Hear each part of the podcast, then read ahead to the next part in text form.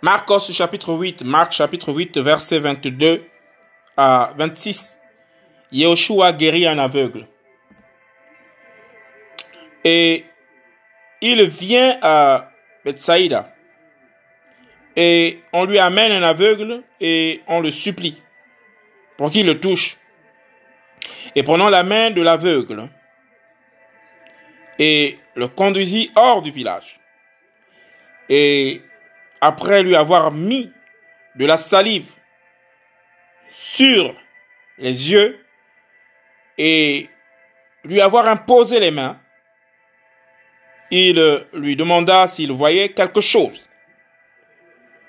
Ayant regardé, il dit, je vois les gens comme des arbres.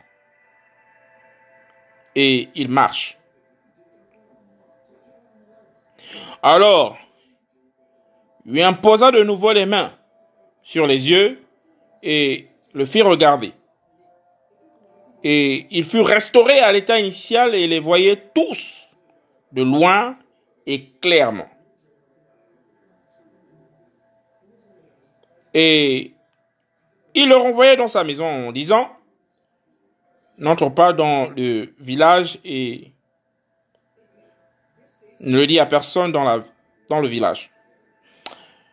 Marcos, Marc, chapitre 8, verset 22 à 26.